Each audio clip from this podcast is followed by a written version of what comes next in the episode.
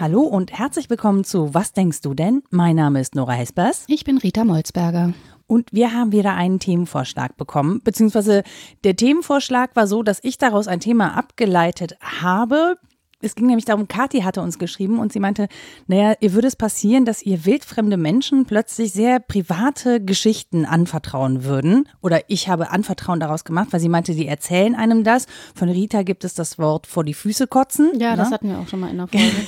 genau. Das war mein persönliches Erleben. Das Leben vor die Füße kotzen. Und ich dachte, naja, aber das hat ja schon auch was damit zu tun, dass ich jemandem etwas anvertraue. Das war so mein Gedankengang dabei. War, glaube ich, gar nicht der ursprüngliche Gedanke, aber ich dachte, an der Stelle ist es vielleicht lohnenswert, mal hinzugucken, wem wir vertrauen und warum. Und wie das eigentlich zustande kommt, dass wildfremde Menschen einem solche Sachen erzählen. Es ging auch in der Mail darum, dass Leute in der Öffentlichkeit ähm, sich so verhalten, als seien sie privat und äh, ne, im Bus Ja. oder in der Bahn sehr intime Dinge besprechen. Ich bekenne mich schuldig. Ja, ich, So, ich bekenne mich leidend. Ja, dann können wir das Ganze ja aus zwei Perspektiven betrachten. Das ist doch super. Stimmt. Wenn, wenn ich jetzt vor dir säße, Ja. du mich nicht kennen würdest ja. und ich mit einer Freundin sehr intime Dinge bequatschen würde, derer du Zeuge würdest, Mhm. warum wäre das für dich ähm, etwas, das dich leidend macht? Also zum einen kommt es natürlich auf mein Ego an, also ob ich gerade abgeschlossen bin oder offen und so. Also Das ist das eine. Manchmal will man einfach seine Ruhe haben und wenn man die nicht bekommt, wird man ganz rosig. Kennst du vielleicht auch. Ja. Ja, wenn man zum Beispiel konzentriert was lesen möchte und jemand quatscht die ganze Zeit vom nächsten Urlaub auf Madeira, weiß ich nicht, ist mir eben passiert in der Bahn. ähm, so weit, so gut. Da sage ich nichts, da merke ich ja, dass ich das auf mich zurückspiegeln muss und mein eigenes Bedürfnis und Begehren äh, natürlich an die Freiheit des anderen grenzt und dessen Freiheit nun mal ist, jetzt zu sprechen. Das ist völlig okay. Wo ich ähm, einschreite, was sage oder zumindest mahnend die Braue hebe, ist, wenn Namen anderer genannt werden. Da bin ich wirklich ein bisschen äh, komisch vielleicht, obwohl ich denke, dass es viele stört. Äh, so geschehen in einem Zug. Da sprach eine junge Frau am Telefon über eine andere junge Frau und hat deren Namen genannt, was nötig war, weil sie wohl mehrere Damen dieses Vornamens kannte. Also äh, nicht die Anja Müller, sondern nee, nee, die Anja Meier. Die hatte ja letztens ihre Abtreibung. Und dann kam die ganze Geschichte dazu. Oh. Ja, und da bin ich dann hingegangen und habe, also zuerst mal habe ich aus dem Off gesagt, wir können sie alle hören. Aber das hat sie, das hat sie nicht gestört, weil ich dachte, vielleicht hat sie es gerade nicht so auf dem Schirm. Manche vergessen das ja und denken, sie seien in einer Telefonzelle, obwohl sie die gar nicht mehr kennen. Ich fände das schön, wenn Menschen so Telefonzellen um sich rum hätten. wenn sie Ja, das wäre super. So eine Schalldichte gerne. Aber das passiert nicht. Und ähm, ja, als daraufhin nichts erfolgte, da bin ich hingegangen, habe gesagt, also ich möchte da jetzt das Gespräch nicht stören, aber eigentlich möchte ich das Gespräch stören. Also äh, das geht so nicht, finde ich. Wie würdest du dich denn fühlen, wenn du, Anja Meier, wärst ne? und deine Freundin im ICE alles breit tritt, was von deiner Abtreibung so passiert? Das finde ich irgendwie nicht okay. Und dann hat sie natürlich erstmal so wä, wä, wä, wä reagiert. es gibt ja einen Unterschied, wie Max Gold gesagt hat, zwischen wä und wä. Bei ihr war es mehr wä. Und das kann ich auch verstehen, weil es immer ätzend ist, von Fremden so von der Seite angequatscht zu werden, noch dazu mit so einem moralischen Impetus. So Ich hab- gemaßregelt, Ja, ne? ich habe mich auch nicht wohlgefühlt in der Rolle, aber es hat mich halt gestört. Und ich fand, wenn sich jetzt niemand zum Anwalt derer macht, zur Anwältin, über die da gesprochen wird, weiß ich gar nicht, ob die das gestört hätte oder nicht. Aber so grundsätzlich bin ich halt im Verein Freunde der Diskretion e.V. das habe ich einfach versucht zu erklären. Schöner Titel für die Folge. FreundInnen. Ja, ich weiß nicht, ich fand das irgendwie verkehrt. Und jetzt konnte sie ja dann nachdenken, ob es tatsächlich verkehrt war oder ob das völlig okay war und ich überreagiert habe. Ich wollte einfach nur dieses Gespräch unterbrechen mit meinen eigenen Gedanken, glaube ich. Und die Freiheit habe ich mir genommen, das zu tun. Und natürlich habe ich mich nicht so ganz dolle dabei gefühlt, weil ich nicht wusste, ob das jetzt okay war. Ähm, sie hat sich auch nicht dolle gefühlt, weil sie da gemaßregelt worden war. Aber so ist eben miteinander sprechen auch. Also es ist ja nicht nur alles schöne Kommunikation oder aneinander vorbei oder irgendwie Austauschbeziehung von Informationen, sondern es geht ja auch um persönliche Befindlichkeiten und um Vertrauen. Also mhm. wem ich was anvertraue, äh, wie ich der Welt vertraue, wie ich meinem Gegenüber vertraue, welches Selbstvertrauen ich auch habe. Emil Angern sagt, das sind die drei Dimensionen von Vertrauen mhm. eigentlich, zu sich selbst, zum anderen und zur Welt. Und man darf ja zumindest noch mal drüber nachdenken, wie man da gerade so unterwegs ist, fand ich. Ja, find, also ich finde es spannend. Ich frage mich gerade, ob ich das auch gemacht hätte oder ob ich einfach zugehört hätte und gedacht hätte, Dinge gibt es auf der Welt, das ja. Das ist, eine, das ist auch eine schöne Haltung. Also wenn man das einfach so hinnehmen kann, ist irgendwie auch okay, glaube ich. An einem anderen Tag hätte ich das vielleicht auch gemacht oder geschafft. Ich hätte das als Leistung wahrgenommen von mir, mhm. das auszuhalten, weil mich nun mal andere Menschen häufig äh, stören. Das eigentlich immer. Ist mies, aber ja, ich bin halt ein sehr eigener Mensch. Das mm, ja, ist nicht schön, aber wahr. Und ich versuche mich oft nicht zu äußern, wenn ich mich äußern möchte, weil ich weiß, dass es unangemessen ist oder dass ich mich auch nicht so wichtig nehmen sollte. Mhm. Dann nehme ich mich zurück. Aber ja, an der Stelle fand ich, das war jetzt dann mal okay. Ja, das gelingt mir ja leider oft nicht so, mich dann zurückzunehmen. Naja, aber dich stört ja nicht so oft was, da musst du ja auch nicht so oft. Das würde ich so nicht behaupten. Ich sag's dann halt und dann hinterher wird mir dann immer gesagt, das war jetzt aber sehr direkt. Mhm. So. Also da geht es ums Wie des Sprechens. Ja, ja, genau. Um das Wie ah, des, ja, ja, also okay. ich, ich spreche dann und dann aber auch um das Wie des Sprechens, mhm. wie ich mhm. das äußere. Das kommt oft nicht so gut an, aber nee. ich kann mich da nicht so zurückhalten. Ich wäre aber vielleicht auch, vielleicht hätte ich in der Situation ja auch nicht ähm, die richtigen Worte gefunden. Mhm. Ne, vielleicht wäre das dann auch noch eskaliert oder so, wenn mhm. ich es angesprochen hätte. Also ich glaube, da bin ich einfach deutlich ungeschickter. weil einfach so. Du wartest einfach zu lang wahrscheinlich. Nee, da kotze ich dir das vor die Füße. Ja, ich glaube, das, ich so ein Wham. das liegt bei mir. Kann ich mir irgendwie gut vorstellen. Ich fände es schön. Darf ruhig öfter passieren. Ich, ja, für bei mir, ZuschauerInnen ist das bestimmt witzig. Bei mir ist das so ein temporales Ding. Wenn ich direkt was sage, wenn ich gestört bin und mich direkt äußere, dann kann ich es noch relativ unfallfrei. wenn ich zu lange warte, ne, dann eskaliert das. Das ist ganz schlecht. Wenn im Kino jemand sehr, sehr lange in seiner Bonbontüte kruscht mhm. und ich warte zu lange, bis ich was sage. Wenn ich das am Anfang schaffe, so Entschuldigung. Könnten Sie das bei den lauten Stellen im Film machen und nicht bei den leisen? Mit so einem Handlungsvorschlag, ja, pädagogisch. Genau. Hm, kommt auch wahrscheinlich gut an. Ja, ja, sehr, sehr gut. Aber besser als. meine ich. Wobei man weiß es nicht. Aber das Spannende ist ja, dass sie in diesem Zug sitzt mhm. und im Vertrauen darauf, dass sie ja trotzdem irgendwie in einer Privatsphäre sich ja, befindet. Ja, das Diese ist Art von Vertrauen finde ich, also ob das jetzt Weltvertrauen ist, weiß ich gar nicht, aber das finde ich seltsam. Ich kenne das aber ja von mir auch, ne? Also wenn ich da mit einer Freundin sitze und wir reden übers Leben und dann auch über intime Sachen oder so, keine Ahnung, Typen, ja, oder hm. was uns sonst so passiert Tüten, im Leben. Tampons, so Tüten, Zeug. Genau, Tüten, Tampons. Hoppala. meinte natürlich die bunte Tüte gemischt ist. Ähm, auf jeden Fall ist das ja schon so, dass man, man fühlt sich schon so ein bisschen abgeschlossen wegen dieser Sitze und so. Ja. Man schafft sich dann so seine eigene Welt, aber natürlich können alle mithören. Das macht man, das verge vergegenwärtigt. Ich mag das Wort mhm, gerne. Das schön, vergegenwärtigt ja. man sich halt nicht so und man, man labert sich auch irgendwann in so einen, in so einen Tunnel. Mhm. Ist, aber dann sitze ich da ja mit einer Freundin. Das käme mir jetzt, glaube ich, nicht äh, auf die, in den Sinn, einen Sitz weiterzugehen, zu, mich daneben zu setzen und in, in der gleichen Art und Weise mit einer völlig fremden Person zu sprechen, mhm. das würde ich wiederum eher nicht tun. Mhm. Und das ist ja die Situation eigentlich, der sich Kathi dann gegenüber sieht, ja. dass hier völlig fremde Menschen mhm. Sachen anvertrauen, von denen sie sagt, ja, das sind Fragen, die ich mir nie gestellt habe und das sind doch Dinge, die ich nie wissen wollte. Das wäre ja schon eine mögliche Antwort. die das Gespräch relativ schnell abbügelt. Äh, aber was sie auch geschildert hat, ist, glaube ich, so Zeugin des Ganzen zu sein mhm. und so halb einbezogen zu werden, einfach weil man da ist, ja. wie so eine schallschluckende Wand. Ja. Und dann wird von einem vielleicht erwartet, irgendwie mm, zu sagen oder was soll man da eigentlich tun? Und das fand ich eine ganz spannende Situation vom Phänomen her und äh, bin dem auf den Grund gegangen oder habe es zumindest versucht. Pass auf, Okay, Klatschkultur kommt jetzt. Klatschkultur? Hm? Ja, und zwar so, nicht. Ja, ja, ich, ja, ja, ja muss ich auch gerade.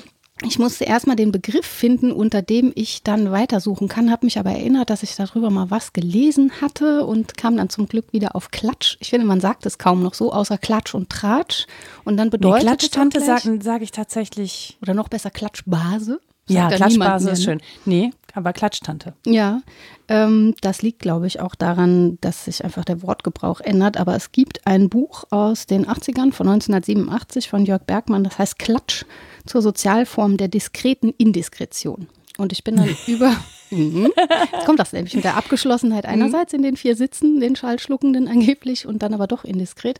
Und das ist echt ähm, spannend. Ich habe nochmal geguckt und ein bisschen nachgelesen und es ist sehr voraussetzungsreich, das Klatschgespräch. Man meint ja, also zum einen ist der Ursprung sehr schön. Ich möchte das loswerden, weil diese Anekdote ganz herrlich ist.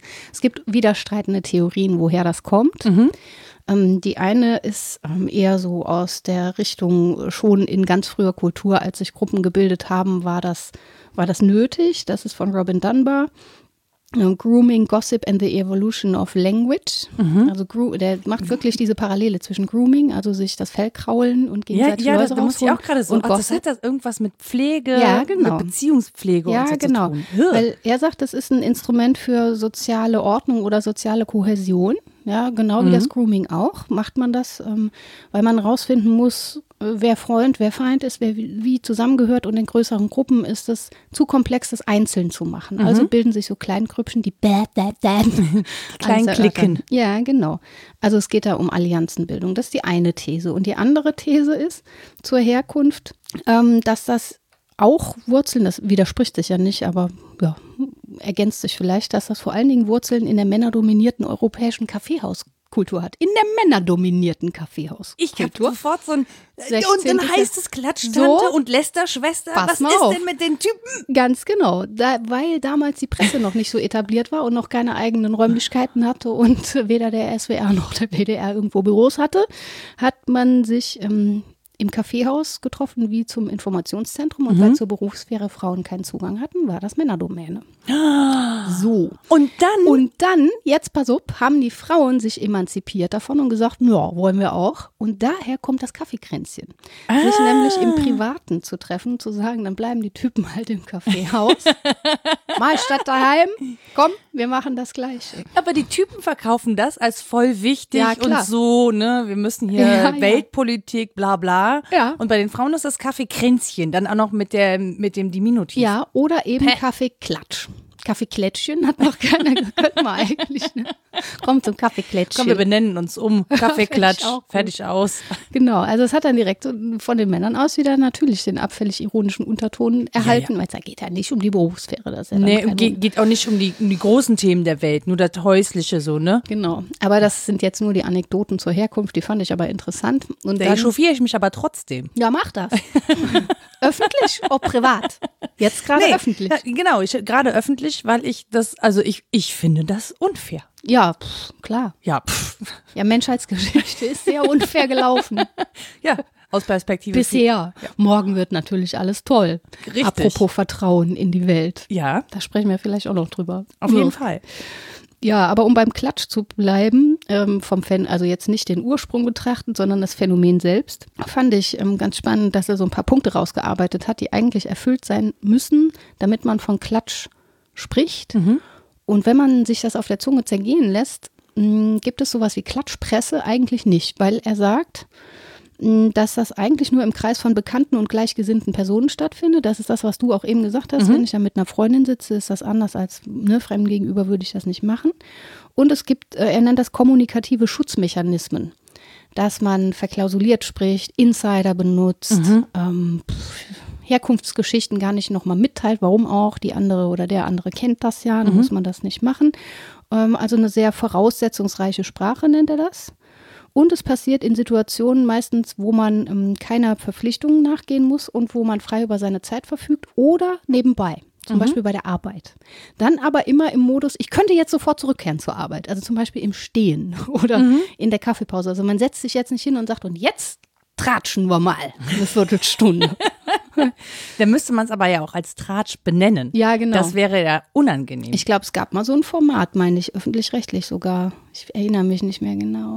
Muss ich, äh, Mit Ralf. Morgenstern? Ja, richtig. Ja. Hieß das nicht irgendwas? Kaffeeklatsch, meine ich, hieß das. Ja, aber ich bin nicht sicher. Ich habe das nie gesehen, aber das wäre halt so eine komische Form. Dass mir der Name gleich einfällt. Ja, voll gut. Du bist halt medienkompetent und ich nicht. Nee, wieso würde ich das nicht nennen? Ich war, frage mich, wo das gerade abgespeichert war. In Und einer warum? Sektion, dein, wahrscheinlich ist in deinem Hirn alles. Unnützes Wissen. Man ich habe eine große, abrufen. genau, ich habe eine große Kis- Kiste unsortiert unnützes Wissen, Ja. das man random abrufen kann.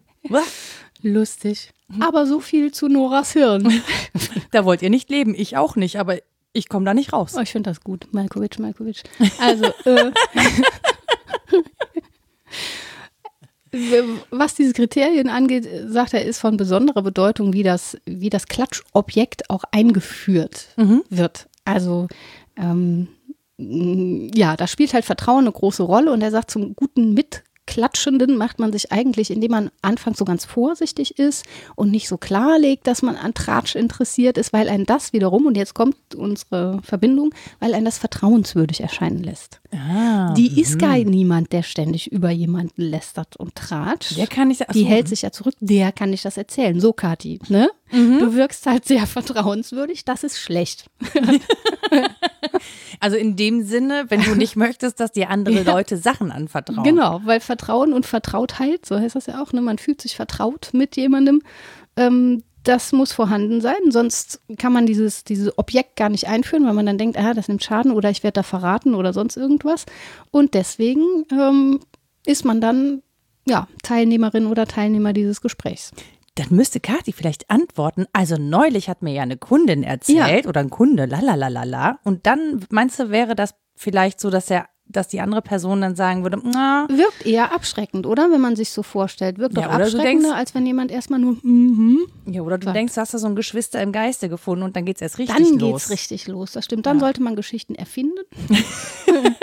Aber du kannst, du hast dieses Gespräch ja trotzdem. Was definitiv abschneidend bei diesen Gesprächen ähm, wirkt, ich spreche jetzt aus eigener Erfahrung und ich hatte es nicht mal vor. ich bin ja einfach sozial manchmal sehr ungeschickt. Ist der Hinweis darauf, wenn, man, wenn du jetzt über den so redest, ist mir doch völlig klar, wenn ich rausgehe, redest du so über mich. Habe ich keinen Bock drauf. So, und dann ist dann, dann, dann Gespräch zu Ende. Wird aber auch nie weitergeführt, das Gespräch. Auch auf anderen Ebenen gerne nicht mehr. Also es ist so ein totaler Vertrauensbruch nach meiner Erfahrung, wenn man das einmal offengelegt hat und gesagt hat, also da mache ich mir keine Illusion. Ich meinte das gar nicht so schlimm. Also nur, ja, mir ist klar, dass du dann über mich irgendwie auch komisch redest mit Dritten. Ist mir auch ein Stück weit egal, aber ja, finde ich irgendwie nicht so fein. Und das reichte, um dann danach möglichst gar kein Gespräch mehr mit mir zu führen. Also, Kathi, ne, wenn das dein Ansinnen ist, einfach mal benennen, was du da erkennst. Und schon ist es vorbei. Ruhe im Karton. Ja, genau. Jetzt auf das Gespräch selbst bezogen. Klar kann man sagen, das ist total unwichtig. Das ist ja sowas, was in die Sphäre, wie gesagt, Klatsch und Tratsch gehört, wo es gar nicht um wichtige Informationen und so weiter geht. Da müssen wir uns jetzt gar nicht länger mit befassen, erst recht nicht philosophisch oder so. Aber ich glaube, dass es schon auch ähm, um tiefer liegende Dinge geht. Also zum einen ist grundlegend dieser Begriff des Vertrauens, da können wir gleich vielleicht noch länger drüber sprechen. Und zum anderen habe ich das Gefühl, da werden auch Machtverhältnisse zementiert. Also wie darf jemand über jemand anderen sprechen? Ja. Repräsentierten Machtverhältnis zementiert das aber auch, indem immer weitergemacht wird. Und also der Punkt eben, es war natürlich lustig, aber es geht schon auch um Geschlechterverhältnisse. Ja, das zum einen und zum anderen, es geht auch tatsächlich, finde ich, um Übergriffigkeit. Ja. Ne? Also in der Bahn, ähm, das muss man sich vielleicht bewusst machen, dass man schon übergriffig ist, indem man sozusagen diesen Raum zu seiner Privatsphäre erklärt und der Rest hat sich dann einfach sozusagen danach zu richten und auch bitte nicht gestört zu fühlen. Ähm, wenn mich jemand angesprochen hätte in diesem Gespräch, dann hätte ich gesagt, oh, das tut mir leid, ich habe wirklich nicht drüber nachgedacht. Wahrscheinlich hätte mich total ertappt gefühlt. Es wäre mir unglaublich unangenehm gewesen, weil es dann eben in mein Bewusstsein gerückt wäre, was eben dem vorher entrückt war. Ne? Also äh, vielleicht hat man dann einfach auch so, weil man sich gerade wohlfühlt auch mit der Person, mit der man da sitzt oder Ja, sich freut, klar. dass man irgendwo andocken kann, was auch immer. Ähm, und eine Unterbrechung oder ein Hinweis darauf, dass das unangebracht ist, hätte mich schon auch beschämt. Also ich hätte mich schon geschämt, dass ich so ähm, diesen Raum einfach so ähm, ohne nachzudenken eingenommen hätte. Das wäre mir einfach, ich hätte es doof gefunden. Mhm. Hätte ich gesagt, so, uh, jetzt haben wir auch nicht über andere Personen gelästert, sondern so uns einfach nur uns selber unsere Anekdoten erzählt. Das hatte vielleicht noch mal eine andere Kategorie. Ähm, aber im, im Fall von Kati zum Beispiel, ich finde das auch übergriffig, wenn sich andere Leute so gar nicht wehren können. Oh, total. Das meine ich ja mit Machtverhältnissen. Ne? Genau. Und dann hast du nämlich auch dieses so, ja, äh, Sie sind jetzt hier die Angestellte, es passiert ihr ja im Berufsleben. Mhm. Ja, also ähm, kann ich mit Ihnen im Prinzip, also ich kann das jetzt alles machen, weil Sie werden ja dafür bezahlt. Das ist ja schließlich Ihr Job. Kundeskönig, ne? Ja, ja, ja. Und das finde ich dann halt wirklich, da denke ich so, hm, keine Ahnung. Plus, du hast ja dann auch noch das Phänomen, wenn jemand an der Kasse ins Quatschen gerät, mhm. ne, hält es natürlich auch den Verkehr auf. Da nimmt sich ja jemand auch viel Raum. Ja, ja, klar. Also Gespräch kann natürlich sehr raumgreifend sein. Ich mm, bin noch an dem Punkt mit der Scham, da überlege ich. Ich glaube, es ist von beiden Seiten her Scham besetzt, weil ich erinnere ja. mich an viele Situationen, in denen ich mich geschämt habe, dass ich das alles nicht gut kann. Mhm. Weil dieser Punkt soziale Kohäsion ist, glaube ich, schon mh, hm, wichtig. Das funktioniert so in Gruppen. Mhm. Ich habe nie gut zu Gruppen gehören können. Also diese zum Beispiel Klicken in der Schule. Unmöglich für mich, aus vielerlei Gründen, aber auch aus ja dem. auch. ja, super. Jetzt reden wir da über was, was wir beide nicht kennen. Nein. Und so wie ich Clique imaginiert habe, ging es auch darum, also wann zu wissen, im richtigen Zeitpunkt über das Richtige zu sprechen mit den richtigen mhm. Menschen und nicht einfach vor sich hin zu schweigen oder äh, über das Falsche zu sprechen oder irgendwie so. Also es geht aber, finde ich, beim, beim Klatsch auch darum, worüber gesprochen wird. Mhm. Und das ist ja das, ne, wo, was, was die Abwertung des Kaffeekränzchens ausmacht. Das stimmt. Dass es eben das Häusliche ist, dass das Beziehungsverhältnis. Also viele Leute unterhalten sich unglaublich ausgiebig über die Beziehungsverhältnisse anderer Menschen, ja, statt stimmt. über die eigenen, ja. was manchmal nötig wäre. Äh, um das ja mal moralisch einzuordnen. Ja, ja, kann ja auch ein mhm. Hilfsmittel sein, dahin zu gelangen.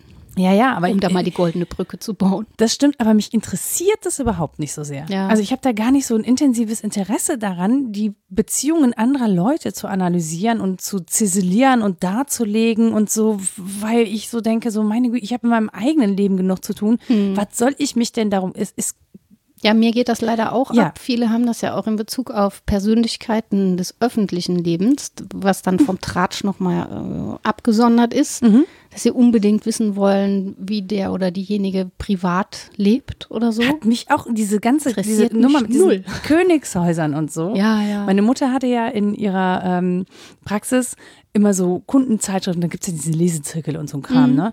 Die hat die da ausliegen und dann haben wir die, habe ich die auch gelesen. Also ich wollte vor allen Dingen die Kreuzworträtsel machen, weil mhm. ich ein großer Kreuzworträtsel-Sudoku-Fan immer war und das noch nach Geschwindigkeit ging. Die Fragen waren ja eh immer dieselben, ne? Also mhm. du so ausgefüllt. Aber dann hast du dann so ein das goldene Blatt da liegen und so und ich habe das immer mit Befremden gelesen, weil ich so dachte, so, aber warum? Also warum gibt ja. es solche, also die Rätsel waren toll, aber warum gibt es diese Zeitschriften? Ähm, was interessieren mich diese, auch Königshäuser? So, es gibt ja Leute, die finden das total toll und die haben einen riesen Fable für diese Königshäusernummer. Du fragst so. leider die falsche. Ich wüsste es gerne mal. Und ich würde das gerne auch als ein Phänomen heben, das sinnvoll was aussagt über Welt. Aber ich, ich schaffe es nicht. Das na, ich glaube ich schon. Denken. Ich glaube schon, dass es für diese Menschen sinnvoll was aussagt oder dass es vielleicht auch einfach so eine ähm, Ablenkung ist oder auch zu sehen, die anderen sind auch normal. Also, Ach so. Ne, so mhm. andere haben auch Probleme, egal wie reich und schön und klug die sind oder was auch immer. Alle Menschen haben Probleme und mhm. überall kann dich sozusagen das Geschehen der Welt treffen und betreffen und dann leidet man halt auch so mit und so. Okay. Vielleicht ist es auch Ablenkung von den eigenen Problemen. Dann ist es wie Romane lesen, also nur, dass das fiktionale Figuren sind. Da habe ich dann wieder jedes Verständnis genau. für, dass man in eine andere Welt eintauchen kann. Ja, das, das Ding ist es ja auch, das, was in diesen Blättern steht, ist ja häufig auch fiktional. Ja, das ist das eine und das, das betrifft halt reale Menschen, das finde ich schon auch nicht so cool. Genau, also, ja. Und die das, werden halt diffamiert zum Teil und haben ihr Einverständnis ja nun nicht gegeben. Ja, und auch Paparazzi-Fotos und so. Und ich, wir haben, Boah. ich, ja, genau. Ja. Und das ist so, wo ich so denke, es gibt so, so Berufe, ne? Da, da mir fehlt, vielleicht fehlt mir dieser Voyeurismus an mhm. der Stelle. Das ist das gleiche wie mit Big Brother. Klar hast du die erste Staffel mal geguckt, um zu wissen, was das ist. Ich musste, da habe ich noch Tefife studiert, Theater, Film und Fernsehwissenschaften. und da war das Ich denke wichtig. mal, das heißt Toffife. Toffife studiert, genau. Theater, Film und Fernsehwissenschaften. ja, aber auch sowas wie Dschungelcamp oder so es gibt Menschen, die haben eine riesen Lust, das zu sehen und gucken das natürlich alle ironisch. Ähm, so, es mögen sich jetzt Menschen persönlich angegriffen fühlen. Nehmt es nur als Hinweis, ich kann das nicht, ich habe das nicht, ich kann das nicht nachvollziehen, ich kann das nicht mal ironisch gucken, weil hm. mir das einfach, ich, ich empfinde das, ich habe da Fremdscham, ich kann das nicht sehen, mir macht das, ich habe auch keine Lust hm. oder so, mir gibt es nichts nichts, also nichts. Ja gut, jenseits des moralischen Urteils, das man ja haben kann, äh, ist ja eine Frage des Interesses, also ob einen das halt dezidiert interessiert oder nicht. Und das habe ich öfter gehört. Ich habe mir Menschen gefragt, warum sie sich dafür interessieren, was andere so tun, weil ich das wirklich wissen will. Siehst du, das, selbst das hat mich nicht interessiert. Ach so, doch, das will ich schon wissen. Gott, bist du ein Klotz, echt. Stimmt leider, ja. Finde ich super. Äh, dich müsste ich sowas halt nicht fragen. Aber es gibt ja so Menschen, die sagen, ich würde einmal gerne den und den privat kennenlernen. Und dann denke ich immer, äh? aha, warum? Und dann geht es aber meistens um den Abgleich des eigenen Bildes, das man von der Person hat, mit dem, wie es dann wirklich ist. Und dann denke ich mir so, das ist doch total unrealistisch, jemanden wirklich kennenzulernen, dauert Jahre. Der lernt es ja nicht mal selber kennen und verändert sich. Also dann bleib doch lieber bei deiner Projektion. Der ist in Wirklichkeit egal. total nett, finde ich immer einen schönen ja. Satz. Ich glaube, das sagt man über mich auch. Man zuweilen. Sie meint das nicht nur. Ja, genau. So wie bei Hunden, weißt ja, du, ja. tut nichts. Ich musste gerade genau daran denken. Ja. Schön, dass du es selbst Eigentlich gesagt hast. Eigentlich ganz nett. Ja, ja. Ja, aber das kann ich gut mitleben. Aber das ist ja echt die Frage auch ähm, jenseits von Moral. Ich mag mich dieser moralischen Ebene gern enthalten. Es fällt mir sehr schwer. Ich möchte nicht sagen, das ist was Schlechtes und was Böses. Ist es aber. Entschuldigung. Ach, das paradoxe Jetzt ist es raus. Jetzt ist es raus. Nein, ich finde das natürlich ganz furchtbar, die Kamera auf Leute zu halten, damit man deren peinlichste Momente miterlebt. Nun hat das ja deren Zustimmung, also auf die eine oder andere Weise, wenn es denn Menschen sind, die ihrer Biografie Herrin oder Herr sind mhm. und ihrer Zustimmung auch, weil man sie nicht unter Alkohol gesetzt hat und äh, voraussetzt, dass sie Herr ihrer geistigen Kräfte sind. Ja, oder finanziell ist ja auch nicht immer gegeben oder so. Ne? Ja, eben. Also äh, ich bleibe bei Macht- und Herrschaftsstrukturen, die man dahinter doch auch vermuten soll. Mhm. Wenn man große Lust hat daran, das zu sehen und sagt, das ist ein Panoptikum des Menschlichen, finde ich irgendwie nachvollziehbar weil das Menschen sind, die man privat so nie kennenlernen würde, äh, behaupte ich, dass man da irgendwie eine Schaulust entwickelt. Ich versuche das nachzuvollziehen, rational. Ich habe sie halt nicht, dieselbe Schaulust. Aber pff, kann ja auch ein Fehler in mir sein, dass ich die nicht habe. So, und wie gesagt, ich Den nehme ich gerne in Kauf. Es ist, ja, wir müssten halt jemand anders an den Tisch setzen, ne? An, an ja, der ja. Stelle, dass man zanken könnte. Ich wüsste auch schon ein paar. Aber deren Namen nenne ich jetzt natürlich nicht. wie rücksichtsvoll von dir. Hm, ja, das ist so ein Problem, das habe ich häufiger wie gesagt, es ist auch von der Seite her schambesetzt. Ich verstehe diese Grenzen häufig nicht, wann man sich wie intim in ein Gespräch einlassen muss, um zu zeigen, dass man dabei ist. Mhm. Zum Beispiel, ähm, wo man genau zuhören muss, aber die Klappe hält oder so. Also das geht mir halt häufig ab, dann mache ich das falsch oder bin zu diskret, als das Vertrauen zu mir aufgebaut werden könnte, mhm. weil ich zu wenig von mir preisgebe oder so. Und das ist tatsächlich auch ein Punkt, den man bedenken darf, glaube ich. Wie lebt man das eigene Vertrauen? Mhm. Und ich habe das ernst genommen bei Angern, diesen Gedanken, in Vertrauen sich selbst gegenüber, Vertrauen dem anderen gegenüber und Vertrauen der Welt gegenüber. Und er fragt sich in seiner Vorlesung zwar auch, gibt es sowas wie ein zugrunde liegen? Das ist eins von denen, das, auf dem die anderen aufruhen mhm. vielleicht? Oder gibt es ein Urvertrauen, ein Grundvertrauen, ein Weltvertrauen? Das gibt es alles in der Geschichte der Philosophie. Seinsvertrauen auch. Ähm, das wird dann schon wieder schwierig, so in Richtung Bollno und Heidegger. Das ist auch sehr missbräuchlich zu verstehen an manchen Stellen und das ist eine schwierige Frage, mhm. finde ich. Und sich deswegen mal drum zu kümmern, was Vertrauen denn eigentlich meint, fand ich total ähm, erhellend. Und, ich, ja. finde dieses Weltvertrauen sehr spannend. Mhm. Also bei mir ist es, bei mir schwankt es total zwischen, wenn ich mit mir alleine sein darf, sozusagen, dann vertraue ich viel mehr, also auch in meine Fähigkeiten zum Beispiel, ne? Mhm. Was natürlich einfach ist, wenn das von außen nicht gespiegelt wird, dann ja, kannst klar. du dir die ganze Zeit vormachen, du bist total super, läuft alles, ja. ja. Wenn die anderen nicht wären, wäre ich voll der nette Mensch. Mhm. ja, aber da, in dieser Blase kannst du ja leben, da kannst du dich ja auch wohlfühlen, bis dann halt wieder das Außen kommt und dich daran erinnert, dass dann nicht alles so super ist. Dann wie kannst du das du gerne hättest. noch sagen, ich bin eigentlich ganz nett, ich komme nur gerade nicht dazu. Genau, so. ja, ja, genau. Das ist. Äh, ich überlege gerade, von wem ist denn der Song?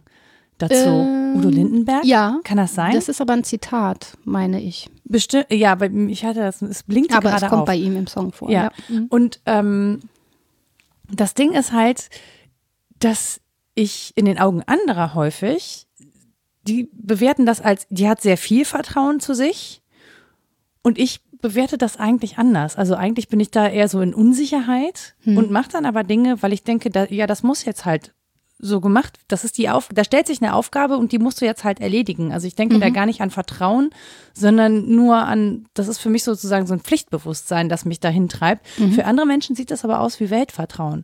Und interessanterweise hat sich das und jetzt komme ich wieder ein bisschen esoterisch um die Ecke, aber es geht nicht anders.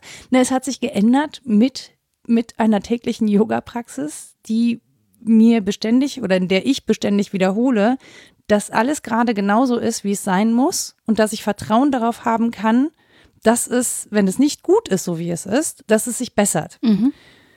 Das mag ein bisschen eine Droge sein, um sich zu beruhigen, aber sie funktioniert. Und Ja, sie funktioniert ja. über, und diese Droge heißt Vertrauen. Ja. Vertraue darauf, dass selbst wenn die Dinge in diesem Moment nicht so sind, wie du sie haben möchtest, es ist aber die Basis, von der du weitergehst. Mhm. Es ist gerade, alles ist so, wie es gerade sein soll.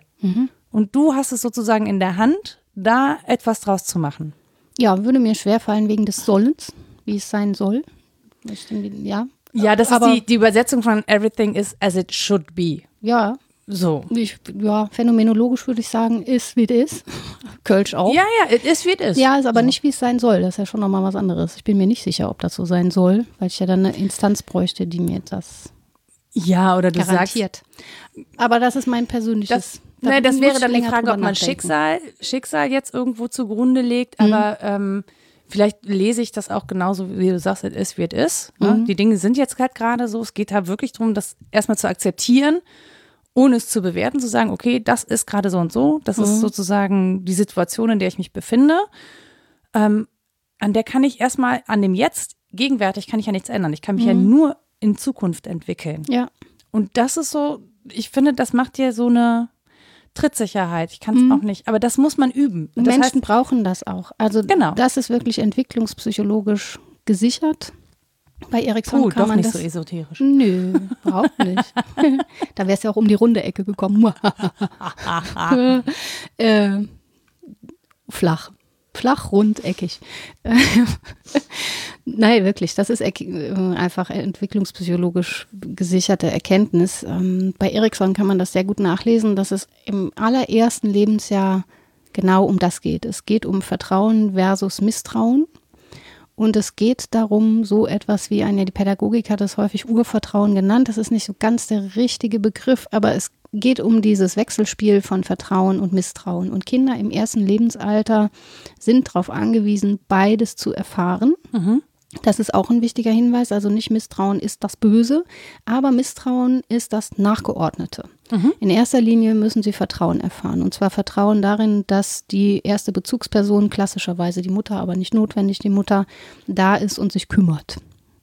Die müssen aber auch erfahren, dass diese erste Bezugsperson mal nicht da ist und sich mal nicht kümmert, um stabil zu werden, auch um das einzuüben, schon früh.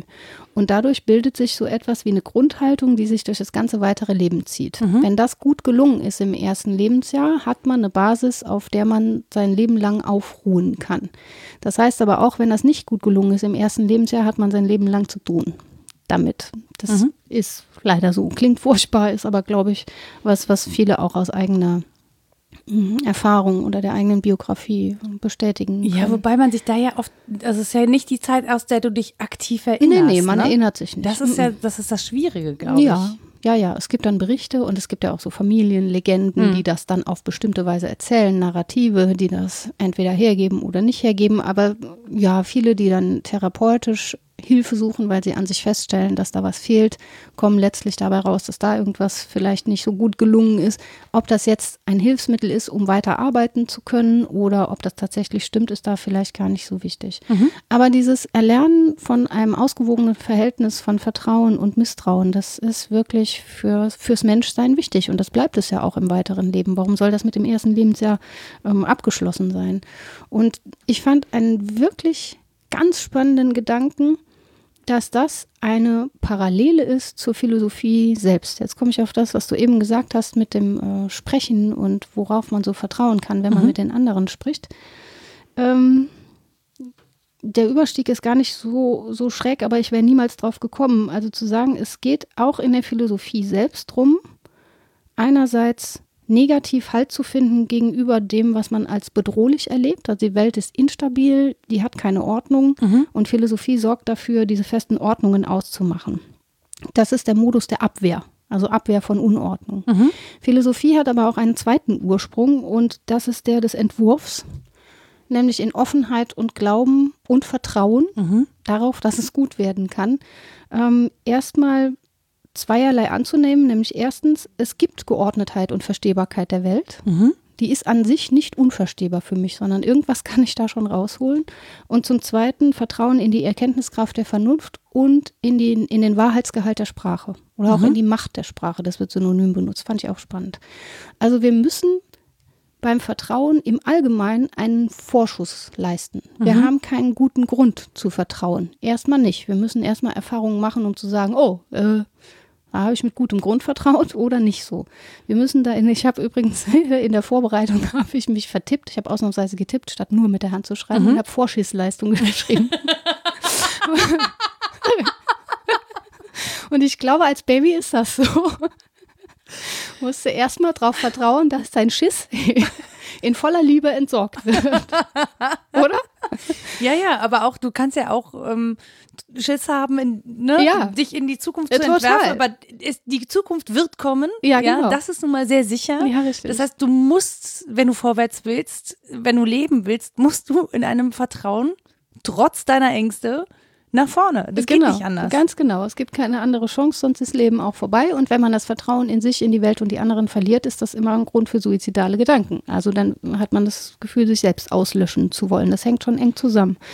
Und das fand ich auch spannend. Das erklärte mir auch, warum im Lexikon für soziale Arbeit, da habe ich mal geguckt, ne, weil es um Sozialität und so und Bindung und so geht, da steht unter Vertrauen nur der Verweis auf Bindung und Beziehung. Du sollst also bei Bindung und Beziehung lesen, um über Vertrauen zu lesen. Für Vertrauen selbst gibt es da gar keinen Eintrag. Den gibt es im philosophischen Lexikon dann wiederum und ähm, ja, da geht es dann erstmal auch um Wortherkunft natürlich. Ähm, ja, lateinisch Kredit, er sie es glaubt. Also es geht um eine- Glaubensbeziehung. Zum Auch. Geld. Wir, mm, ja, Kredit, ja, Ja. muss man auch dran glauben, dass Absolut. das gültig ist, sonst ist das hinfällig, genau.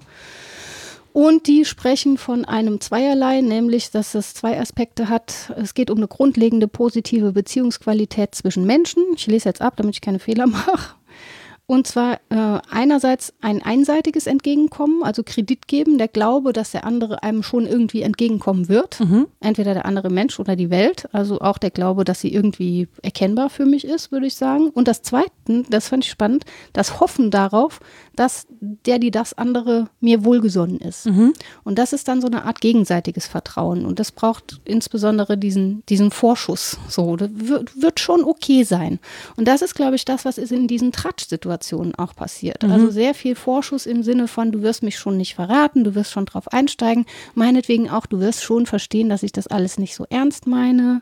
Na, oder du hast keine Chance, mich zu verraten, weil Oder du mich so. nicht kennst. Ja, genau. Also sozusagen die. Anonymität. Mhm, genau. Ja. Auf jeden Fall, ähm, ja, ist das, ist das spannend, glaube ich, diese Parallele anzugucken zwischen dem, was man selber im Gespräch einerseits so an Vertrauensleistungen fordert und gibt und dem, was man in die Welt an Vertrauen gibt und erhält. Also ja, ich fand wirklich diese Parallele zwischen der individuellen Genese und dem Anfang der Philosophie, fand ich wirklich spannend. Was ich spannend finde, ist, dass das Wort Emotion nicht vorkommt. Hm. Und ich mich gerade frage, ist Vertrauen eine Emotion?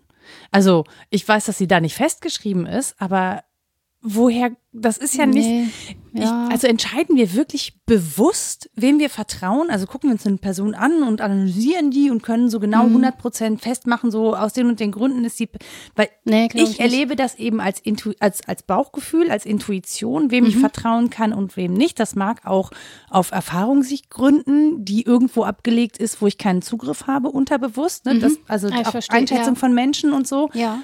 Mm, Aber ich finde, gerade wenn es darum geht, welchen Menschen vertraue ich und welche Entscheidungen ich da treffe, dann kann ich mich auf Erfahrung verlassen im Sinne von, mir ist, also ich habe zwar schon schlechte Erfahrungen vielleicht mit Menschen gemacht, aber mit den allermeisten Menschen mache ich in irgendeiner Form positive Erfahrungen im Sinne von, ich kann denen vertrauen, die verraten mhm. mich nicht oder die wollen mir nichts Schlechtes, auch wenn sie Dinge über mich wissen, ne, so. Ähm, aber ich kann das gar nicht richtig verordnen. Und für mich ist es nicht ausschließlich Ratio und nicht ausschließlich ja. Ach, das ist die Differenz. Kenntnis, ja, Kenntnis der Welt, sondern für mich hat es einen, einen unterbewussten, unbewussten Anteil, auf den ich gar nicht so richtig Zugriff habe, mhm. was das angeht. Und ähm, ich würde sagen, ich entscheide das auch nach Gefühl. Mhm. Also nach, wie kommt mir die also keine Ahnung, ist die, mir die Person sympathisch? Mhm. Das könnte ich gar nicht 100 Prozent an was festmachen, aber ich glaube auch, dass zum Beispiel Sympathie was mit, also wir vertrauen Bestimmt, Menschen, ja, die wir, einem unsympathischen Menschen würden wir eher nicht vertrauen. Das hat auch mit Vorurteilen zu tun, wenn genau. wir was anvertrauen, ja. ist ja völlig klar, ne? Dem ja. potenziell Fremden misstrauen wir ja. Das ist ja Menschen leider irgendwie eingeschrieben oder zumindest ansozialisiert in sehr profunder Weise. Ähm, wobei ich jetzt, wie du es geschildert hast, dachte, vielleicht geht es eher um so eine Vertrauenszuweisungskompetenz. Äh, also ein Vertrauenszuweisenskönnen und nicht um das Vertrauen selbst. Ich glaube, das Vertrauen selbst ist nicht selbst ein Gefühl, sondern die Grundlage für Gefühle. Ob ich eher ein vertrauender Mensch bin oder nicht. Ja, schwierige Frage. Wobei, ja, wenn ich jetzt so an erstes Lebensjahr denke, wahrscheinlich hat das wirklich sehr viel mit dem Gefühl zu tun. Bin ich alleingelassen, kann ich vertrauen oder bin ich eben wird's um, wird sich um mich gekümmert oder wie auch immer. Das kann schon sein, dass da viel Emotionen dabei ist. Kann ich Welt bewältigen? Also ja. ne, zum, zum Selbstvertrauen, das, was mir sozusagen an Welt begegnet, ist das für mich bewältigbar oder nicht? Mhm. So, das ist wahrscheinlich spielt das auch damit rein. Mhm. Aber das passiert ja in einer Zeit, die, in der wir nicht bewusst leben. Ja, das so. stimmt. Und deswegen finde ich das so. Ja, ich glaube halt, dass es auch mehr ist als ein reines Gefühl, weil Gefühl ist ja so eine Bewegtheit eben, ne? Und mhm. der Psyche, ich glaube, es ist wirklich eher eine Gestimmtheit der Psyche. Und dann wäre das mhm. ganz zutreffend, wenn da steht, das ist eine grundlegende positive Beziehungsqualität. Mhm. Das ist eher eine Wie-Beschaffenheit. Es ist nicht so sehr jetzt eine konkrete Bewegtheit, sondern sowas wie eine Grundhaltung. Und natürlich entscheide ich in den je konkreten Situationen nochmal neu. Und das ist gut, wenn man dann auf reichen Erfahrungsschatz zurückgreifen kann oder so ein Gefühl entwickelt hat dafür, was geht und was nicht geht und wo ich vielleicht betrogen werde. Aber diese grundsätzliche Beziehungsqualität, ob ich eher ein Mensch bin, der der Welt vertraut oder eher nicht, das ist dann, glaube ich, die Basis dessen. So hatte ich das verstanden. Ja, ich überlege gerade, ich habe gerade so einen Gedanken an Menschen, die so ein so ein bisschen so ein Glücksrittertum leben, mhm. die wirklich immer auf die Füße fallen, die sich um mhm. nichts kümmern, mhm. ja, keine, nicht vorsorgen. In vollem Vertrauen. In vollem, alles. wirklich ja. überall reinrennen und nicht mal mit dem blauen Auge, sondern auch wirklich glücklich aus allem rauskommen. Du ja. stehst daneben und denkst dir nur so, Ach, so geht's auch. Was? Man muss gar nicht vorher alles Mögliche sortieren, weil das ist das ja. Ding halt. Also ich bin im Prinzip sorge ich schon auch, also aus Misstrauen mhm. dafür, dass ich möglichst aus einer sicheren Basis mich nach vorne wage. Mhm. Für mich vermeintlich sicher. Ne? Mhm. Also das, was ich an Sicherheit brauche. Das muss von außen gar nicht so aussehen. Ja, für viele mhm. Menschen sieht das immer noch aus, als würde ich dann Risiko eingehen. Mhm. Ähm, ich finde das aber nicht. Ja, okay. Ich finde, ich habe mir da eine sehr sichere Basis und habe auch sehr lange gewartet und abgewägt, bevor ich dann, außer wenn ich impulsiv bin, dann passiert das nicht. das ist ja sehr selten der Fall. genau, das ist sehr, naja, bei wichtigen, obwohl ja auch Ach komm, ja, jetzt bist du auf schwierig. einmal doch so eine Glücksritterin. ja, nee. Ach, Vielleicht empfinden die das ja auch nicht so. Vielleicht sie, sehen wir das nur so von außen, so dass sich jemand das ständig in alles ja. reinstürzt. Ja, ja, genau, das ist es ja. Dass, ja. Man, dass das von außen eben so aussieht und wir das aber ja gar nicht abgleichen können. Ja. Dafür müssten wir die Menschen ja fragen. Ja. Sag mal, hast du wirklich nicht vorgesorgt? Wobei bei einem, also es gibt Menschen, von denen ich sicher weiß, dass sie einfach denken, so ja, pff, wird schon gut ja, gehen. Ja, ist auch eine Haltung zur Welt. Ja, finde ich super. Ja. Ich, also ich beneide diese Haltung zur Welt. Mhm. Ich würde das gerne, ich glaube, das sind auch Menschen, die besser mit Fehlern umgehen können. Ja. Weil die die auch nicht so ernst nehmen. Die sagen, ja, pff, ich hatte, ich hatte mich auch nicht vorbereitet, gut. Kann klar, passieren. dass das schief geht. Ja, das ist die eine Weise. Oder zu sagen, das sollte passieren, weil es jetzt sinnvoll war oder irgendwie so. Also das machen Everything wir. is as ja, it ja, should be. genau. Ganz genau. Das ist halt die Ja. andere Erklärungsweise. Auf jeden Fall merkt man ja, ähm, dass wirklich dieses Zutrauen zur Sprache auch wahnsinnig wichtig ist, um zwischen Menschen äh, vertrauensvolle Verhältnisse dann weiter zu etablieren über das erste, zweite Lebensjahr hinaus. Wenn die Sprache einsetzt, ist das eigentlich das Medium, in dem das passiert, in dem wir uns versichern, einander versichern, äh, indem wir wahrnehmen, also Sprache jetzt im weitesten Sinne, ne? das heißt nicht, dass man sprechen können muss. Ich wollte gerade so sagen, gerade bei Im kleinen von Kindern. eloquent oder so. Nee, was man alles so von sich mitteilt. Also Ja. das findet dann im Medium der Sprache statt und ähm, Angern setzt da eine Parallele zum sokratischen Gespräch auch. Das fand ich äh, wiederum spannend. Also es ist einfach ein sehr lesenswerter Artikel, weil er sagt, wenn wir aufhören zu sprechen miteinander, dann müssen wir, dann hören wir auf, in die Welt auch zu vertrauen. Mhm. Ne, dann führt das zu so einem Solitär. Das muss eigentlich, das Gespräch muss weitergehen und das ist eigentlich Philosophieren, wenn man das tut. Wenn ich darf, lese ich das Zitat vor. Ja, bitte gerne. Das adelt auch diesen Podcast, von dem man ja sagen kann, das ist Laberei. Das stimmt. Aber wir machen damit Vertrauen in die Welt. Achtung! ähm, jedes Anfangen baut auf den Sinn dessen, was es hervorbringt. Aber auch der Welt, die sich ihm öffnet und die es betritt. Das Kind kann nur anfangen zu gehen und zu greifen, zu sprechen und zu hören in einer Haltung des Vertrauens. Auch der Anfang der Philosophie, des anfangenden Denkens schlechthin, lebt von solchem Ausgriff. Er geht ins Offene, verlangt den Mut des ungedeckten Worts und der Begegnung mit dem noch nicht Geordneten. Erst recht ist das Gespräch ein Wagnis, das sich auf einen offenen Prozess einlässt, dessen Verlauf und dessen Schließung keiner in der Hand hat. Sich darauf einzulassen, setzt die Zuversicht voraus, dass uns darin etwas anspricht und entspricht, dass uns etwas entgegenkommt und etwas gesagt wird. Und da war für mich der Punkt, also Zitat Ende, an dem ich dachte, das ist das, was das Tratschgespräch nicht immer leistet. Also es mag sein, dass auch so Klatschgeschichten das leisten, aber dieser letzte Teil, dass uns was entgegenkommt und dass etwas gesagt wird. Also wenn es nicht nur Sozialgeräusch ist, nur um die Beziehungen zu festigen. Sozialgeräusch ist auch ein schönes Wort. Ja, oder? Manches ist Ja, ja, so. absolut. Das ist das, was ich nicht gut kann. nee, ich auch nicht. Sondern wenn etwas gesagt wird, dann, dann hat das schon auch eine Qualität. Das heißt, ich habe Zutrauen zu dir, ich habe Zutrauen zur Welt und auch zu mir selbst. Finde ich total schön. Das adelt ähm, Gesprächspodcast im Allgemeinen. So, eine Lanze gebrochen für den Laber-Podcast. So, ja- ja. Und zwar eine dicke. Kurz, weil, Oh. jetzt kommt doch die Einschränkung. Rita, Naja, man muss ja dann auch weiterdenken. mit den Händen aufbauen, ne? alles Ja. immer labern ist ja auch nicht erwünscht, wie wir spätestens von Kathi und unserer eigenen Anschauung gelernt haben. Also Das stimmt. Es geht ja schon auch um ein sinnvolles Verhältnis zur Diskretion. Und ich habe mich dann gefragt, ähm, hm, gibt es im Vertrauen sowas wie diskrete Indiskretion? Mhm. Und wenn ja, wie? Wie kann das gehen? Das ist was, was ich lernen muss. Ich belege hiermit einen Kurs. Möge sich jemand von euch melden, der mich darin belehren kann. Das wäre sehr schön. Und dann habe ich geguckt, was überhaupt diskret und indiskret mm, heißt. Äh, Ich hatte noch so Erinnerungen an Mathematik, die waren aber eher ungestalt. Ich habe sie dann erneuert, diese Erinnerung. Weißt du das noch mit dem Diskreten Äh, nee. und so? Total geil. Also das Diskret heißt eigentlich abgesondert und getrennt und ist das Gegenteil vom Kontinuum, also das Zusammenhängende. Und in der Mathematikphilosophie habe ich mich dann ein bisschen umgetan. Ein weites Feld, ein großartiges Feld, das ich nicht kenne. so schade. Echt. Es sei euch anheimgestellt, euch selbst damit zu beschäftigen. Ach, ja, ich würde so gerne, aber es funktioniert ja alles nicht. Also muss ich mit den basalen Dingen äh, vorlieb nehmen und das ist total nett, dass Menschen da was didaktisch Sinnvolles für mich geschrieben haben, das ich auch verstehen kann.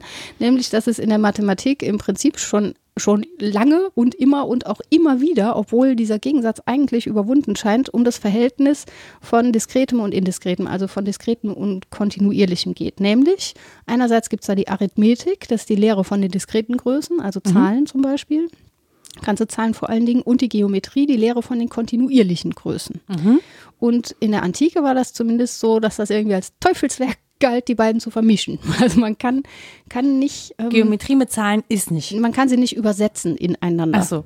Oder es ähm, wäre wünschenswert, dass es ginge, es geht aber nicht. Aber ich kann doch die Kreiszahl Pi in eine Zahl, keine ganze Zahl. Ja, das Gut. Problem ist, dass, ja eben, das Problem sind die irrationalen Zahlen und äh, ich zitiere, das finde ich, das ist kein direktes Zitat, aber ein indirektes in diesem äh, Artikel, den ich später dann angebe, ähm, steht drin, dass ausgerechnet das Pentagramm, das den Griechen ja quasi das Sein an sich erklären sollte, den Gipfel der Ironie bildet, weil das Verhältnis von Seite und Diagonale im regelmäßigen Fünfeck äh, die irrationalste aller Zahlen ist. Also, war scheiße gebaut.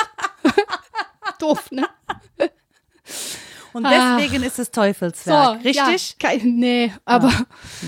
Nein, Teufelswerk ist auch Quatsch. Das war jetzt mein flapsiger Ausdruck dafür. Aber es ging darum, die, die Sachen schön getrennt zu halten. Alter, zu sagen, so hier ist das Diskrete und da ist das Kontinuierliche. Und das hat äh, schon von Anfang an nicht funktioniert. Und mittlerweile hat man dann ja auch die irrationalen Zahlen, wo man sagen kann, naja, man kann das eine in das andere übersetzen. Und es geht auch alles nicht unbedingt auf. Also es gibt eben auch ungeklärte Fragen, ist dann eben so, die sich nicht mit einer schönen, diskreten Antwort bedienen lassen. Also sollte ich in der Bahn angesprochen werden, werde ich einfach damit antworten und dann das Beispiel des Seien Sie diskret Pentagramms. wie die drei. ja, das wäre cool. Das wäre wirklich sehr witzig. Und dann würden sie hä? Wenn du dann ein Pentagramm auf den Boden zeichnest, wirst du allerdings möglicherweise verbrannt. Da wäre ich vorsichtig. Kein offenes Feuer in der Bahn. ja, ne, nur in der Nähe des Feuerlöschers. Aber ist doch spannend, oder? Also diese, diese Zusammenhänge von diskret ist was Abgeschlossenes. Das ist ja auch so. Wenn wir diskret sind, schließen wir uns ab und andererseits muss es aber sowas ja wie ein Kontinuum auch geben, also auch ein kontinuierliches Gespräch, in dem wir ja ständig stehen. Auch wenn wir schweigen, stehen wir im kontinuierlichen Gespräch.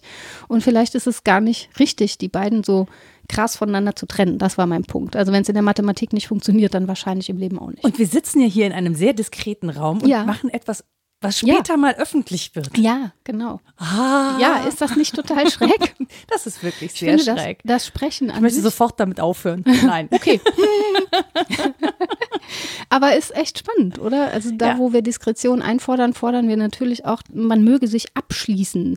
Und eigentlich ist das eine Haltung, die auch nicht ganz richtig ist. Also man will ja gleichzeitig offen bleiben. Die Frage ist halt eher so, wie du eingangs schon sagtest, nach der Qualität. Oh, da habe ich auch tatsächlich jetzt gerade noch einen Gedanken, so ganz spontan.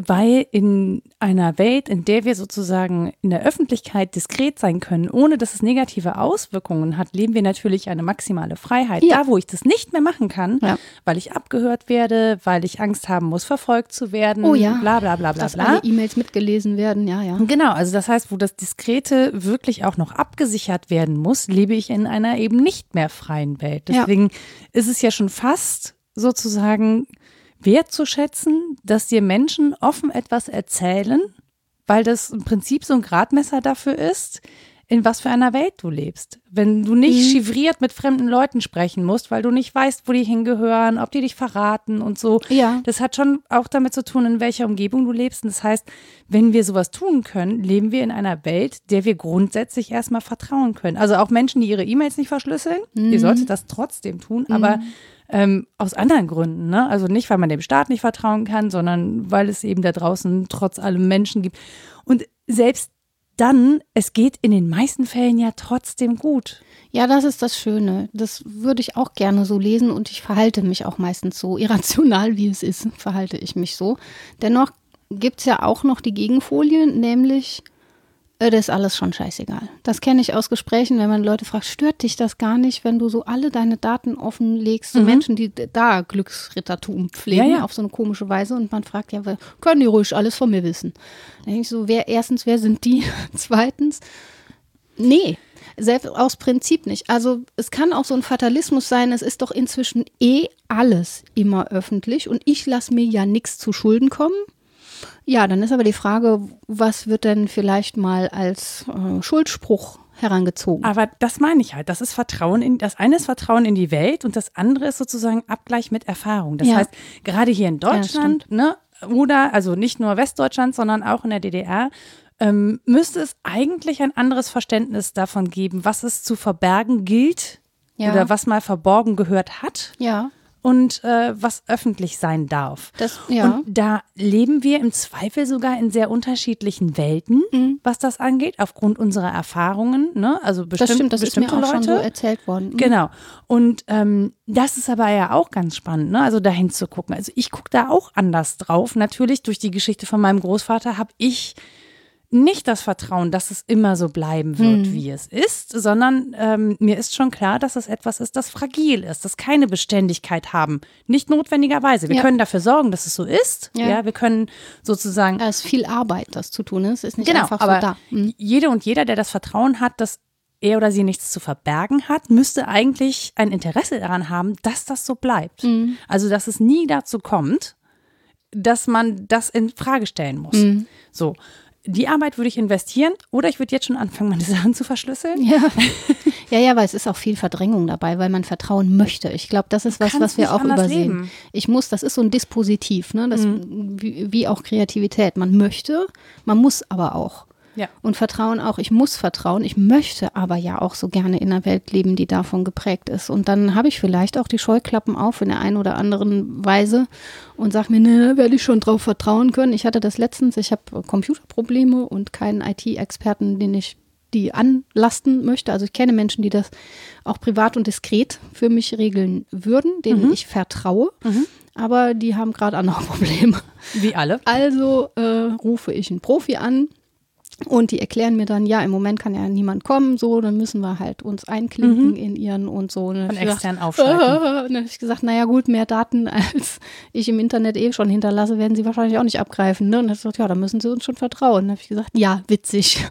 Ich habe Ja. ja. gar keine andere Chance. Also tue ich dann gerne. Und dann guckst du auf der Homepage, ob sie wohl auch gut bewertet worden sind. Und das ist ja alles Käse, können die ja selber aufgesetzt haben. Ist mir alles klar.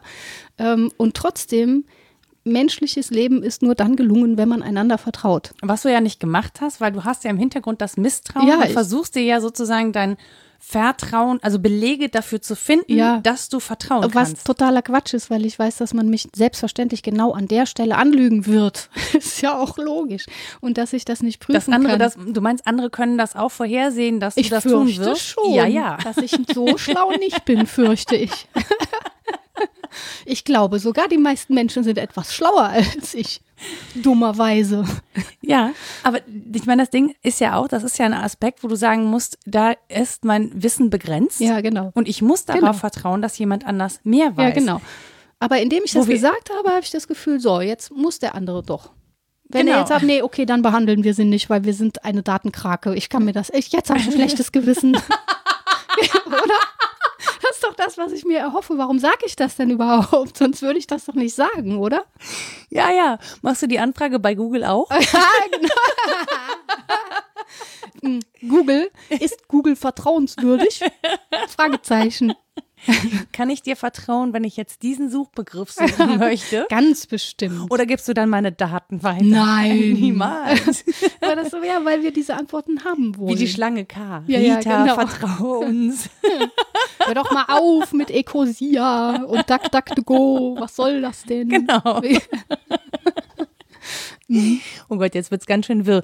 Nein, aber es ist ja eine, also es ist ja ein ganz konkretes Problem, das wir gerade haben. Ne? Also Ja. wir haben ja ein ganz konkretes Vertrauensproblem. Ja. So, das ist, ähm, wir sind jetzt mh, drei Tage nach der Amtseinführung von Joe Biden in den USA zum Beispiel. Ja. Ne? Ja. Die haben die ähm, beiden Pressekonferenzen Ja. bei Twitter nebeneinander geschnitten. Mhm. Die von, vom Amtsantritt von Trump und die vom An und dann siehst du schon, wie die eine versucht Vertrauen zu erwecken und die andere eben Misstrauen, nämlich in die Medien. Mhm. Ja, klar. Und das hat ja funktioniert leider, dieses Misstrauen säen. Und irgendwie ist das ein, ich finde, das ist ein Wunderpunkt bei uns Menschen, ne? Das Gefühl zu haben, wir haben an der falschen Stelle vertraut und wir hätten misstrauisch sein müssen. Mhm. Ja. Und sich dann sozusagen, ja, ich finde es so ein bisschen so das Ziehen in die dunkle Seite der Macht, Mhm. ja, dir das Vertrauen zu entziehen, sodass du in einer Unsicherheit lebst, um dir dann neue Dinge, äh, um dich oder um dich dann mit neuen Dingen zu füttern, die im Prinzip immer weiter dein Misstrauen nähren, während sie dich aber gleichzeitig an etwas anderes binden, dem du bitte vertrauen sollst. Ja, genau. Das und das finde ich so eine ganz perfide Nummer, weil ich glaube, da sind wir alle, also alle Menschen sind an der Stelle verwundbar. Total. Also, weil wir es eben nicht mehr überblicken können. Die Welt ist zu komplex, war sie immer, aber jetzt ist es nochmal in spezieller Weise virtuell und digital. Sind einfach ähm, Problemstellungen, die wir vor ein paar Jahrzehnten so noch nicht hatten. Da mussten wir anders Medien vertrauen. Die waren im Prinzip vielleicht genauso manipulativ, aber nicht in dieser Menge und nicht in dieser paradoxen Qualität, wie du sie jetzt genannt hast. Ja. Also, ich nenne noch einen Tipp, das können wir jetzt, glaube ich, nicht mehr lang besprechen, aber genau diesen Punkt hat jemand besprochen, nämlich Martin Hartmann. Äh, und der nennt das Buch Vertrauen, die unsichtbare Macht. Und ja, da sagt er, Vertrauen in die Politik braucht Optionen. Mhm. Das ist so sein Punkt. Misstrauen ist auch wichtig. Wenn das keine Option ist, zu vertrauen oder zu misstrauen, sondern klar ist, du musst an dieser Stelle Vertrauen investieren. Da darfst du misstrauisch sein. Mhm. Ähm, dann sollten wir hellhörig werden, aus mhm. gutem Grund. Und das passiert, ja, natürlich in weiten Teilen, aber die werden dann denunziert. Ja. Also es war einfach sehr schlau, von Lügenpresse wieder zu sprechen. Ja. Und so. Ne? Und von Fake.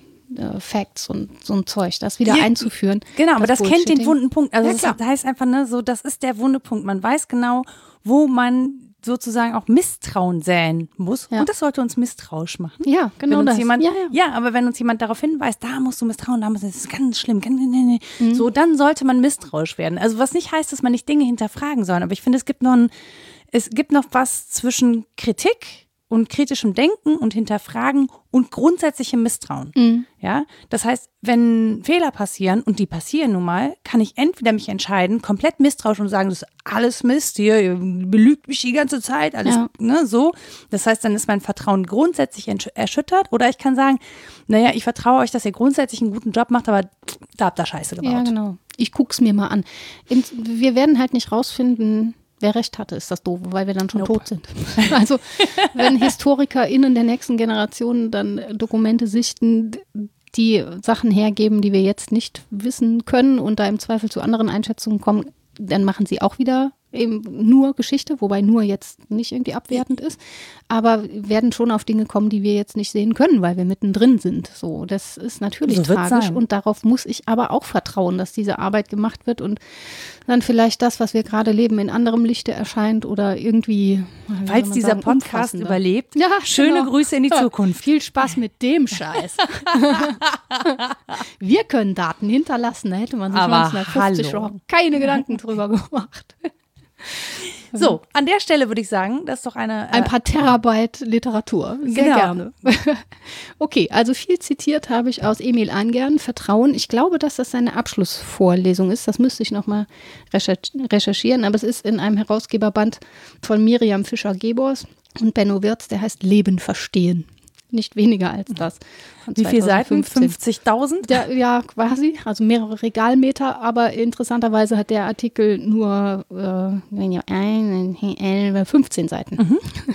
Seite 19 bis 34. Dann hatte ich zitiert Jörg Bergmann, Klatsch zur Sozialform der diskreten Indiskretion. Mhm. Robin Dunbar, Grooming, Gossip and the Evolution of Language. Ähm, Erik Eriksson, Identität und Lebenszyklus, da ist das mit dem Urvertrauen her. Dann eben noch die politische Komponente, die ich sehr wichtig finde. Martin Hartmann, Vertrauen, die unsichtbaren Macht. Ähm, in der Philosophie so ein grundlegendes Ding ist von Niklas Luhmann Vertrauen, ein Mechanismus der Reduktion sozialer Komplexität. Mhm. Ähm, und dann hatte ich noch den Mathematikprofessor zitiert, Gregor Nickel, ich glaube von der Uni Münster, wenn ich mich, ja, nee, Uni Siegen. Diskret oder kontinuierlich.